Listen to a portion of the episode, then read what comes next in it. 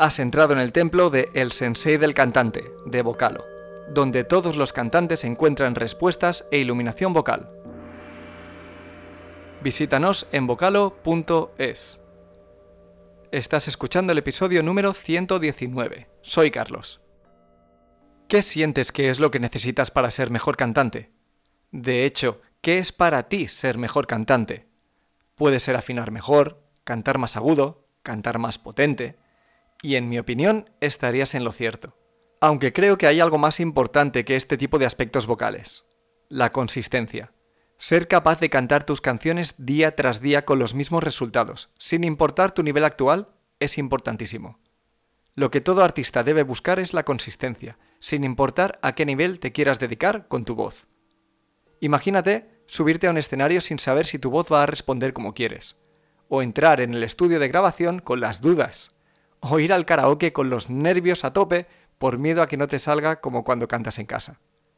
Todo esto es comúnmente conocido como la gran frustración. A veces me sale y a veces no. En nuestra experiencia, cuando una persona empieza a interesarse por el canto suele tener el tipo de preocupaciones que te comentaba antes, mejorar la afinación, cantar más agudo, etc.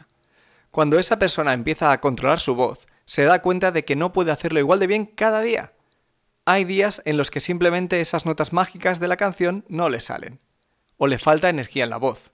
Incluso para colmo, hay veces que esa persona no se encuentra al 100%, puede que por haber estado enferma, y es la mejor sesión que hemos tenido hasta el momento.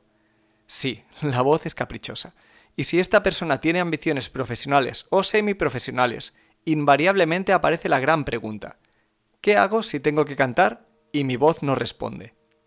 En un rato te contesto a esta gran pregunta, pero antes quiero hablarte de otro aspecto igual de importante para un artista. Tiene muchísima relación con la respuesta que te daré en un rato. Conservar tu voz al 100% todo el tiempo posible. Si tu voz y el canto te importan, deberías apuntar a poder cantar durante toda tu vida. No deberías asumir que es normal tener más y más limitaciones a medida que acumulas años de edad. El paso del tiempo puede ser un gran enemigo de nuestras voces si no respetamos la naturaleza de nuestro instrumento. En cambio, si la respetamos, podremos disfrutar del canto hasta edades muy avanzadas sin sentir ningún deterioro especial.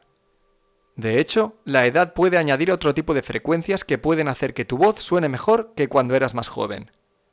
Un ejemplo como pocos es el del cantante Angelo Loforese, que lamentablemente murió el año pasado a los 100 años de edad.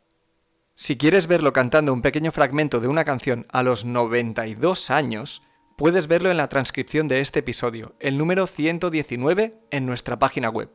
Vale la pena. ¿Cuál es el medio para conseguir lo mejor de tu voz? La técnica vocal. Cuando un deportista de élite dedica tantísimo tiempo y esfuerzo a mejorar su técnica, no es porque le vayan a dar premios y reconocimiento por hacerlo, que va. Lo hace porque 1 cuando le toque competir, pueda hacerlo lo mejor posible. Y 2. Evitará lesiones para que su carrera dure más tiempo. Sin duda también lo hará para hacer mejor lo que hace, pero si te gusta cantar, poner el foco en la competición puede ser estresante y contraproducente. A diferencia de un deportista de élite, los cantantes no deberíamos competir. Lo nuestro es arte, y la principal motivación debería ser expresar e inspirar a otros. Con todo esto te estoy diciendo que la técnica no es el fin, pero no por eso hay que ignorarla. La técnica es el medio para conseguir todo esto y poder disfrutar de tu voz durante muchísimos años, disfrutándola al máximo. Pero quiero advertirte de algo, volviendo a la pregunta que se hacen muchos. ¿Qué hago si tengo que cantar y mi voz no responde? Si te haces esta pregunta porque mañana tienes un concierto, mi respuesta es que llegas tarde. Hay personas que se ponen a solucionar los problemas solo cuando estos aparecen, pero hay que tener visión.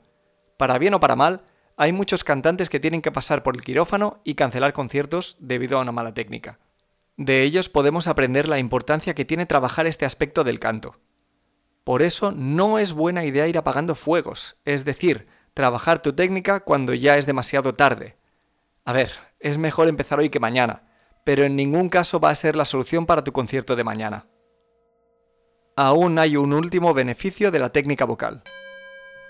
No lo he recalcado mucho en este episodio, Pero sin duda, trabajar tu técnica vocal también es necesario para ser capaz de cantar cosas que ahora mismo no puedes cantar. Algo que muchos cantantes quieren conseguir es cantar con melismas, como lo hacen las grandes divas como Mariah Carey o Christina Aguilera.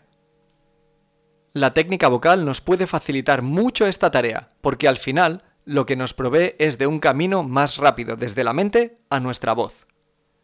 Esta agilidad física y mental que podemos adquirir es la que nos permitirá llegar a cantar esas frases tan complicadas. Suscríbete a este podcast en Apple Podcasts, Spotify o Google Podcasts. Si nos escuchas desde Apple Podcasts, déjanos tu opinión. Y recuerda que nos puedes visitar en vocalo.es.